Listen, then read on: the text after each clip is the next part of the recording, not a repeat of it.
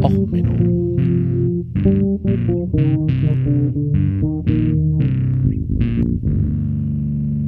Der inkompetente Podcast über Dinge aus Militär, Technik und Computer, die so richtig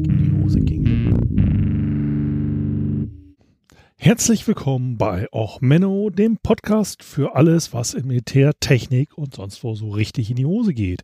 Und für Zeitreisen. Genau, dies ist der erste Zeitreise-Podcast überhaupt. Weil wir machen jetzt eine Folge, die ich erst in der nächsten Folge erwähnen werde, dass ich das in der Zukunft mal tun werde. Ja, da ich ja gesagt habe, ich werde mehr Folgen veröffentlichen und dort dabei keine Rücksicht auf Folgennummern und ähnliches nehmen, haben wir jetzt zum ersten Mal den netten Effekt, dass ich jetzt eine Folge veröffentliche, die ich erst in einer weiteren Folge ankündige. Yay! Also, willkommen zur Folge Black Magic. Wir türken uns was. Genau. Also, Black Magic ist ein Slayer-Cover äh, von der Band Pentagram beziehungsweise Mizar Kabul, ich keine Ahnung, wie ich das ausspreche, ist eine sehr coole türkische Band. Sie haben auch gerade ihre türkischen Songs sind extrem riffig, extrem cool, kann ich nur empfehlen. Hab mich jetzt allerdings für die schwarze Magie entschieden, weil wir reden heute von etwas, was für viele Menschen der damaligen Zeit Wunderwerk der Technik war. Schwarze Magie. Etwas, was noch nie vorher gesehen wurde.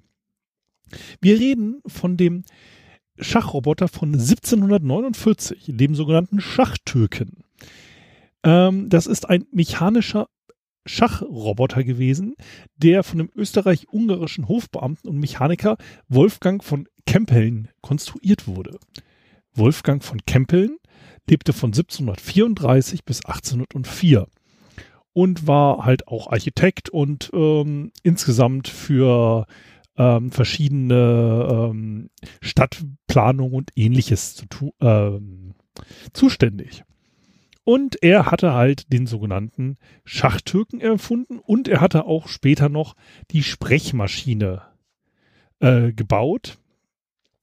Das war eine Maschine, mit der er versuchte, Sprache zu synthetisieren. Also durch Blasebälge und so weiter hatte er versucht, den Sprachapparat nachzubauen. Ähm, diese Maschine funktionierte im Gegensatz zum Schachtürken, wobei der Schachtürke ein wenig ähm, mehr in dem Gedächtnis der Menschheit hängen geblieben ist.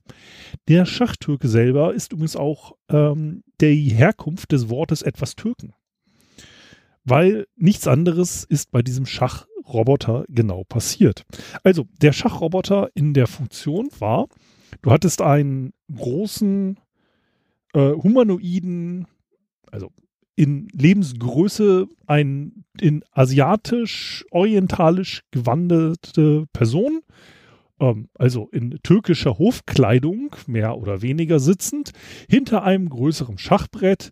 Und man konnte jetzt in den Mechanismus, also unter dem Tisch war so ein ähm, größeres Kabinett mit Uhrwerken und ähnlichem. Da konnte man reingucken. Das war so eine Art Schrank. Da konnten dann Fächer aufgemacht werden und man konnte mehr oder weniger durch den Automaten sehen. Und drinnen bewegten sich Uhrwerke, verschiedene Zahnwerke und Zahnräder und ähnliches.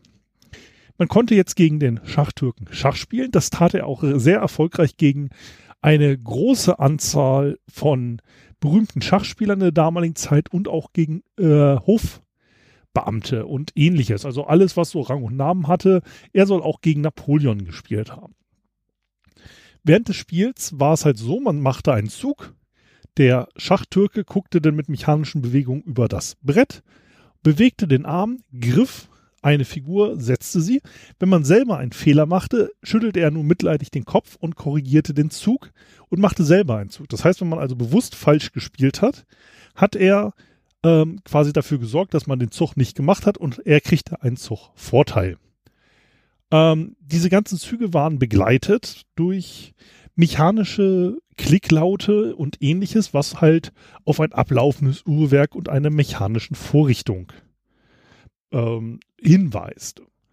Und wie gesagt, es war halt, ähm, es wurde extrem gerätselt, wie das funktioniert, weil er, wie gesagt, auch einer der besten Schachspieler der damaligen Zeit war, der Schachtürke. Ähm, er hatte auch noch andere Möglichkeiten. Er hat zum Beispiel auch eine ähm, Springertour machen können. Das ist, man berührt mit einem Springer, man startet auf einem Feld und hüpft dann auf alle anderen Felder des Schachbrettes. Das ist eine relativ schwierige Aufgabe, es ist machbar. Ähm, kann man heutzutage auch relativ leicht berechnen, gibt es unendlich viele Variationen von, aber es ist eigentlich ein relativ schwieriges Knubbelproblemchen. Ähm, er spielte halt ähm, gegen auch Friedrich den Großen und so weiter angeblich. Ähm, nun, er machte mehrere große Touren ähm, durch das ganze Land und war damit relativ erfolgreich. Unter verschiedenen Besitzern, also erst der äh, unter Kempeln ähm, und danach war er halt ähm, in verschiedenen Höfen und verschiedenen Palästen unterwegs. Ähm, es folgte dann nach mehreren Ausstellungen ähm, mit äh, in Höfen auch eine Tour durch ganz Europa und später auch durch Amerika. Während dieser Touren wurde halt auch äh, von dem Bediener immer gesagt, so ja, hier, Sie können auch Magnete und ähnliches daneben stellen, um zu beweisen, dass es halt nicht mit Magnetismus was zu tun hat oder was Okkultes. Ähm, und es war halt rein mechanisch. Ähm, es folgte dann halt, ähm, wie gesagt, auch ein Amerika Tour und äh, nachdem halt verschiedenes Mal die Besitzer gewechselt haben und 1840 ähm, war halt die letzte Mal äh, der große Auftritt. Also der ähm, letzte Besitzer, Melzel, starb nämlich 1838 auf See und ähm, er überließ diese Maschine dem Kapitän. Der Kapitän hatte sie äh, dann als äh, an einem anderen verkauft und an einen Freund und der hatte sie dann halt in einem Warenhaus stehen lassen. Und ähm, das Warenhaus brannte dann leider aber auch ab. Ähm, es war nämlich halt eigentlich so ähm, Warenhaus für ein Museum und es wurde halt im Museum wurde der Türke öfters mal ausgestellt und 1854 bra äh, brannte leider das ähm, Museum ab. In der Zwischenzeit konnte der Türke auch sogar noch äh, Schach sagen, also äh, Eche, Eche, das ist äh, französisch, glaube ich, für Schach. Muss ich mal. Ähm, durch einen Balkmechanismus, wie gesagt, äh, daran hatte der Originalerfinder ja auch gebastelt. Wie gesagt, diese Maschine tourte halt von 1700, was war das? 1769 bis 1840 durch ganz die ganze Welt zur damaligen Zeit und war mit der stärkste Schachspieler, den es gab, besiegte mehrere Meister und ähnliches. Ähm, tja, wie hat der Türke funktioniert?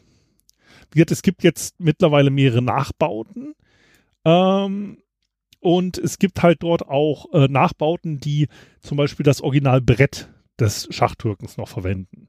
Also eine der Nachbildungen, weil das ähm, Schachbrett wurde damals im Museum gesondert aufbewahrt, ist da, oder ist zum Glück nicht mit verbunden, leider. Ähm, so.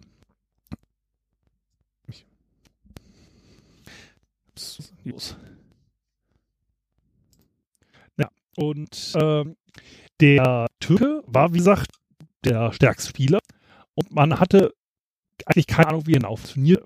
Er stellte sich aber raus, dass der Türke erstens einen Dunstabzug oben im Turban hatte. Warum ein Dunstabzug? Naja, ganz einfach. Der Türke hatte nämlich in der Maschine sitzend einen Schachspieler. Damit der Schachspieler etwas sehen konnte, brauchte er in dieser Maschine erstmal eine Lampe. Das Abgas dieser Lampe wurde aus dem Turban geleitet. Ähm, sorgte aber insgesamt, dadurch, dass es gut verteilt war, es nicht. Und in den äh, Mechanismus selber war zum Beispiel auch eine ähm, große Tabelle für die äh, Springerreise, also dieses äh, mathematische Rätsel. Dort konnte nämlich jetzt der Diener nachgucken, welche Züge er machen musste. Wie sah er, welche Figuren und wie die ganzen Positionen auf dem Brett waren? Nun, die äh, Figuren selber hatten eine magnetische Kodierung. Und anhand dieser magnetischen Kodierung konnte er unten unter dem Schachbrett ähm, sehen, welche Figur wo stand. Das soll ähm, äh, so funktioniert haben. Also wie gesagt, man ist nicht ganz sicher, weil das Original ist ja leider verbrannt.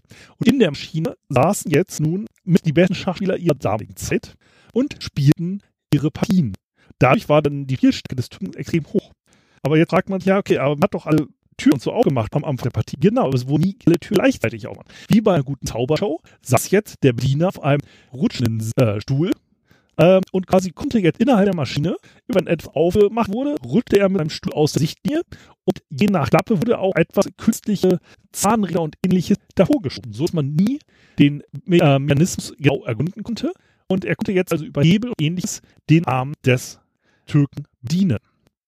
Naja, auf jeden Fall ist das jetzt ein größeren Skandal an sich gewesen, weil er nämlich, ähm, ja, es war ein Riesenbetrug. Ähm, also es ist halt ähm, heutzutage natürlich ganz einfach, Schachkombination, der so spielstark ist. Aber insgesamt, wie gesagt, eine interessante Geschichte, weil nämlich eine ganze Menge äh, Reicher und Adliger erstmal, naja, ich würde mal sagen, verschaut wurden. Ist nicht richtig in die Hose gegangen, gebe ich zu, aber es war halt Versprechen einer großartigen Technologie, die menschliche Geistesleistung nachbilden sollte, nur Zahnräder. Und leider war dieses Versprechen wieder mal nur ein Fake.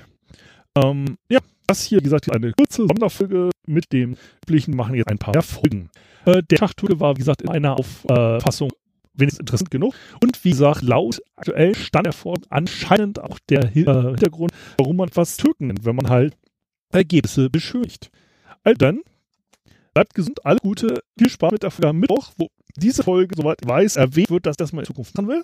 Also dann viel Spaß im Raumzeit-Continuum. Und wenn es euch gefallen hat, dann hinterlasst mir doch in Zukunft bitte mal eine gute Wertung. Wenn euch nicht gefallen hat, dann reist in der Zeit zurück und macht etwas mit euren Feinden. Ich weiß nicht. Oh, zum Beispiel diesen Podcast empfehlen. Also dann, alles Gute, bis zum nächsten Mal. Tschüss, alles Gute, euer Sven.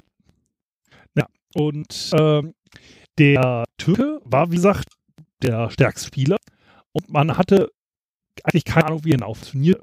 Er stellte sich aber raus, dass der Türke erstens einen Dunstabzug oben im Turban hatte. Warum ein Dunstabzug? Naja, ganz einfach. Der Türke hatte nämlich in der Maschine sitzend einen Schachspieler. Damit der Schachspieler etwas sehen konnte, brauchte er in dieser Maschine erstmal eine Lampe. Das Abgas dieser Lampe wurde aus dem Turban geleitet. Ähm, sorgte aber insgesamt, dadurch, dass es gut verteilt war, sah man es nicht. Und in den äh, Mechanismus selber war zum Beispiel auch eine ähm, große Tabelle für die äh, Springerreise, also dieses äh, mathematische Rätsel. Dort konnte nämlich jetzt der Diener nachgucken, welche Züge er machen musste. Wie sah er, welche Figuren und wie die ganzen Positionen auf dem Brett waren? Nun, die äh, Figuren selber hatten eine magnetische Kodierung. Und an dieser magnetischen Kodierung konnte er unten unter dem Schachbrett ähm, sehen, welche Figur wo stand. Das soll ähm, äh, so funktioniert haben. Also wie gesagt, man ist nicht ganz sicher, weil das Original ist ja leider verbrannt. Und in der Maschine saßen jetzt nun mit die besten Schachspieler ihrer damaligen Zeit und spielten ihre Partien. Dadurch war dann die Spielstärke des Typen extrem hoch. Aber jetzt fragt man sich, ja, okay, aber man hat doch alle Türen so aufgemacht am Anfang der Partie. Genau, es wurden nie alle Türen gleichzeitig aufgemacht. Wie bei einer guten Zaubershow saß jetzt der Bediener auf einem rutschenden äh, Stuhl ähm, und quasi konnte jetzt innerhalb der Maschine, wenn etwas aufgemacht wurde, rückte er mit einem Stuhl aus der Sichtlinie und je nach Klappe wurde auch etwas künstliche Zahnräder und ähnliches davor geschoben, so dass man nie den äh, Mechanismus genau ergründen konnte. Und er konnte jetzt also über Hebel und ähnliches den Arm des Türken dienen. Naja, auf jeden Fall ist das jetzt ein größeren Skandal an sich gewesen, weil man nämlich, ähm, ja, es war ein Riesenbetrug. Ähm, also es ist halt ähm, heutzutage wirklich ganz einfach, Schachkombination, der so spielstark ist. Aber insgesamt, wie gesagt, eine interessante Geschichte, weil nämlich eine ganze Menge äh, Reicher und Adliger erstmal, naja, ich würde mal sagen, verschaut wurden. Ist nicht richtig in die Hose gegangen, gebe ich zu, aber es war halt Versprechen einer großartigen Technologie, die menschliche Geistesleistung nachbilden sollte, nur Zahnräder. Und leider war dieses Versprechen wieder mal nur ein Fake. Ähm, ja, das hier, wie gesagt, eine kurze Sonderfolge mit dem üblichen, machen jetzt ein paar Folgen. Äh, der Schachtour war, wie gesagt, in einer Auffassung wenigstens interessant genug. Und wie gesagt, laut aktuell stand er vor anscheinend auch der äh, Hintergrund, warum man was Türken nennt, wenn man halt Ergebnisse beschönigt. Also dann, bleibt gesund, alle Gute, viel Spaß mit der Folge am Mittwoch, wo diese Folge, soweit ich weiß, erwähnt wird, dass das mal in Zukunft machen will. Also dann, viel Spaß im Raumzeit-Continuum. Und wenn es euch gefallen hat, dann hinterlasst mir doch in Zukunft bitte mal eine gute Wertung. Wenn euch nicht gefallen hat, dann reist in der Zeit zurück und macht etwas mit euren Feinden. Ich weiß nicht. Oh, zum Beispiel diesen Podcast empfehlen. Also dann, alles Gute, bis zum nächsten Mal. Tschüss, alles Gute, euer Sven.